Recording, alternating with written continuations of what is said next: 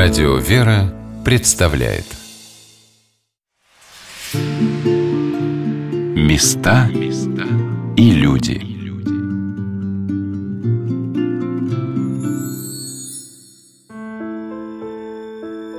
Сегодня на «Волнах Радио Веры» мы рассказываем о Введенском, Владычнем, женском монастыре в городе Серпухове. Сейчас, когда мы приезжаем в российские монашеские обители, нам трудно представить, что всего лишь пару десятилетий назад них все выглядело совсем не так.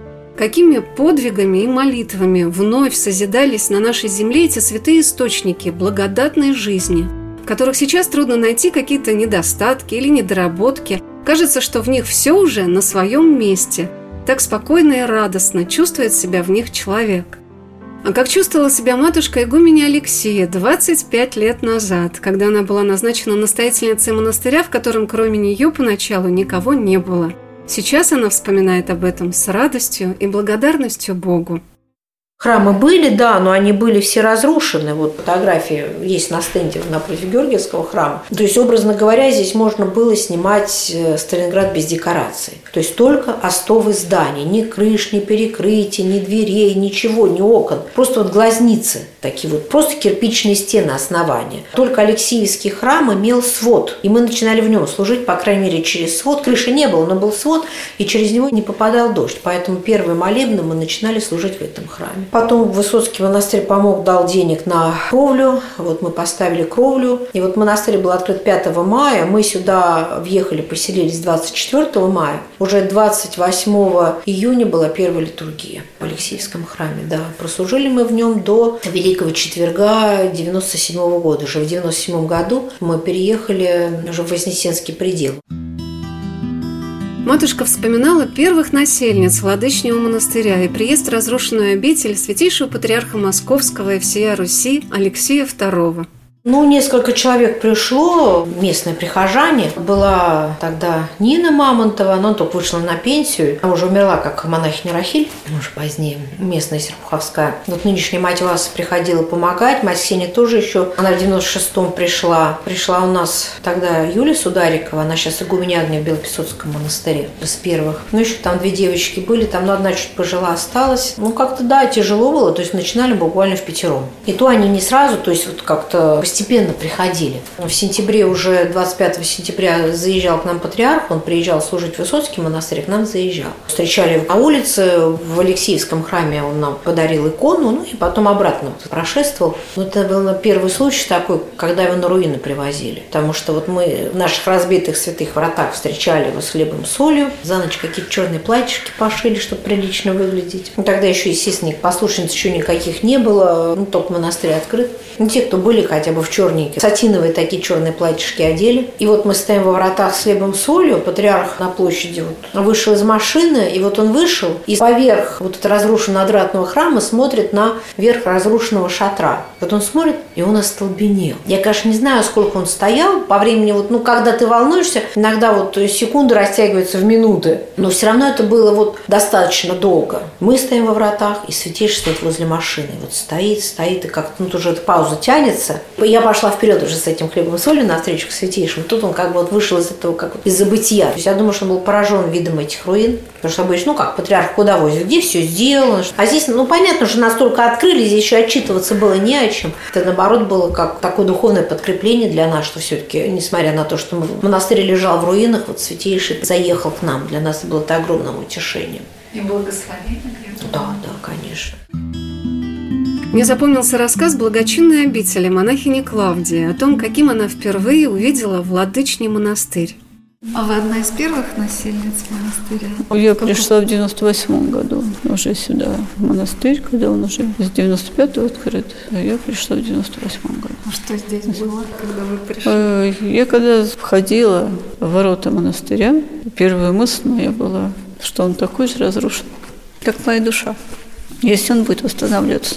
Ну, может, и я буду восстанавливаться. Это была первая мысль, потому что была разруха была. Жили сестры в деревянном доме двухэтажном, который сгорел. Ходили мы в душ к нашим прихожанам, потому что своего не было. такие трудности, они не замечались. Храм был один, в котором мы служили Вознесенский, потом сначала Алексеевский, потом, когда я уже пришла, уже служили в Вознесенском храме, уже икона Престой Владычества неупиваемая чаша была уже написана, уже, которая очень мне полюбилась. Я особую такую теплоту, благоговение перед образом Божьей Матери неупиваемой чаши испытываю, потому что помощи очень много от нее.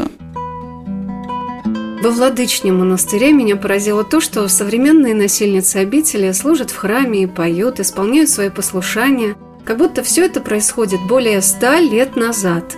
Потому что выглядит этот огражденный древними стенами монастырь каким-то непостижимым образом, старинным не только с внешней стороны, но также он старинный по своему духу, настоящий, основательный, лишенный внешней суеты, но где все имеет свое время и чин – матушка Игуменя вспоминала первые годы в обители.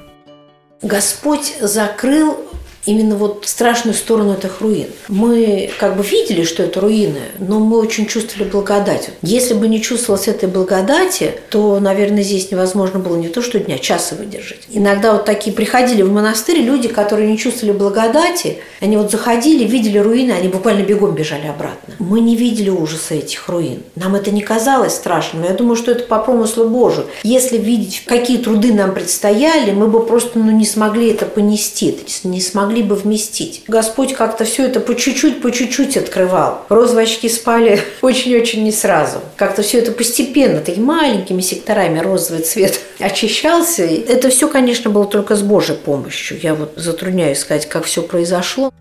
А вот что рассказала о том, почему она приехала и осталась в обители инокиня Инна.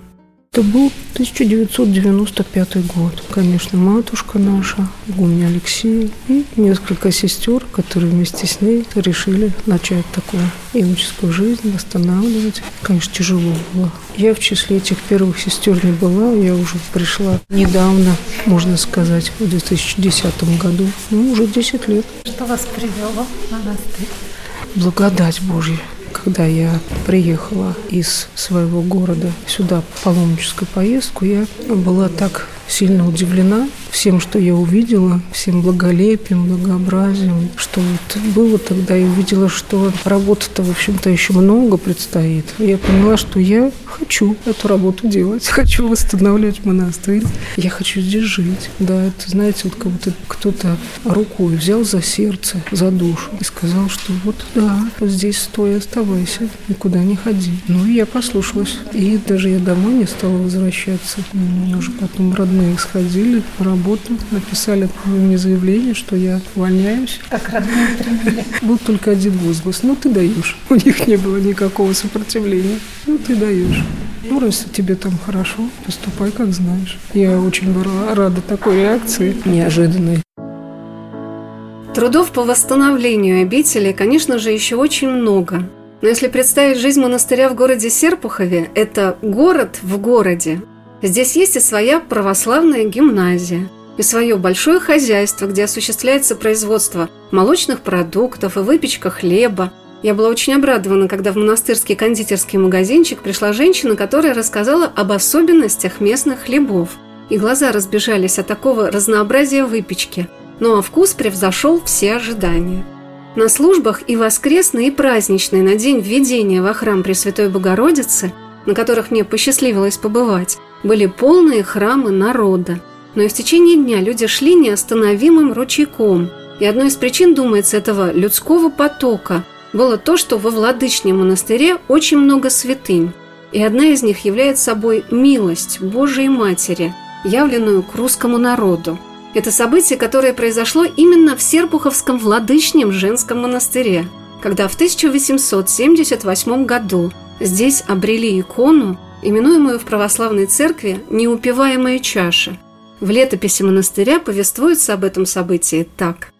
Первый год было игуменство Матушки Марии. Это 1878 год. Один крестьянин Тульской губернии, отставной солдат, имел слабость к вину. Он пропивал все в доме, всю пенсию. И дошел до совершенно нищенского состояния. И в довершение бедственности у него отнялись ноги. Но и при этом он не переставал пить. Находясь в таком разладе, душевном, телесном, материальном, он увидел однажды сон. Приходит к нему старичок благообразного вида и говорит ему, иди в Серпухов, во Владычный монастырь, там в Георгиевском храме есть икона Божией Матери Неупиваемая чаша. Отслужи перед ней молебен и будь здоров душой и телом. Ну, крестьянин, несмотря на то, что это сон, видимо, был необыкновенный, не пошел Серпухов потому что не знал, как добраться туда, особенно без ног, без денег. Ну, и когда тот же старец явился ему во второй и в третий раз, он уже настолько грозно потребовал исполнить приказание, что крестьянин решился немедленно отправиться в путь. Двигался он сначала на четвереньках. По лежащим на пути селениям останавливался для отдыха и подкрепления пищи. На одной из таких остановок старушка-крестьянка приняла его на ночлег, напоила и в облегчение болезненности ног растерла их, уложила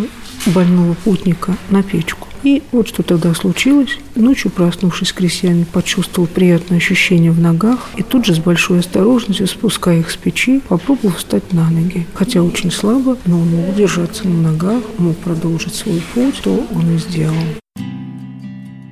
Иннокеня Инна, следуя страницам монастырской летописи, продолжила свой рассказ о том, как солдат добрался до Владычнего монастыря и пришел в Георгиевский храм – во Владычном монастыре он рассказал о своих дивных видениях послушнице Захарии. Впоследствии она стала монахиней Елизавета и всю свою жизнь прислуживала иконе неупиваемая чаша. Она была церковницей при храме великомученика Георгия, и он настойчиво попросил, чтобы отслужен был молебен Матери Божией перед иконой неупиваемая чаша. Этой просьбой он вводил всех в большое затруднение, потому что в монастыре никто не знал такой иконы с таким наименованием. Тогда появилась мысль, не та ли это икона, которая висит в проходе из Георгиевского храма на колокольню, или в ризницу рядом с Калужской иконой Божьей Матери по левую ее сторону. На ней есть изображение чаши. И каково же было удивление всех, когда на обратной стороне этой иконы действительно усмотрели надпись «Неупиваемая чаша». Знаменательно было то, что когда нашего путника подвели к раке преподобного строителя Варлаама, он узнал в иконе этого старца, который имелся ему во сне. Радостный и вполне здоровый, он из Владычного монастыря отправился к преподобному Сергию. На обратном пути опять заходил во Владычный, чтобы возблагодарить Матерь Божию за ее дивное о нем промышление. Весть о чудном явлении такой иконы быстро распространилась по городу, затем по ближним и дальним весям Серпуховского уезда и далеко за его пределами. Стали приходить и приезжать одержимые пьянственной страстью, чтобы помолиться Матери Божией новоявленной иконы. И на гробнице преподобного Варлаама совершались многие чудеса, исцелялись бесноватые, калеки, стали ходить своими ногами. И такие случаи и свидетельства у нас есть, и мы их все собираем, хотим издать книжку о чудесах. В наши дни список чудотворной иконы Божией Матери «Неупиваемая чаша» которую обрели в 1878 году во Владычном монастыре города Серпухова, находится в монастырском храме святого великомученика Георгия Победоносца, который все время открыт для прихожан. Икона написана в академической манере. Она небольшого размера, но лик Пресвятой Богородицы сразу врезается в память. Мне запомнилось впечатление, когда после воскресной службы перед этой иконой пели акафист образу Пресвятой Богородицы «Неупиваемая чаша». И многие люди ждали, когда священнослужитель осветит воду, чтобы забрать с собой ее для своих родных.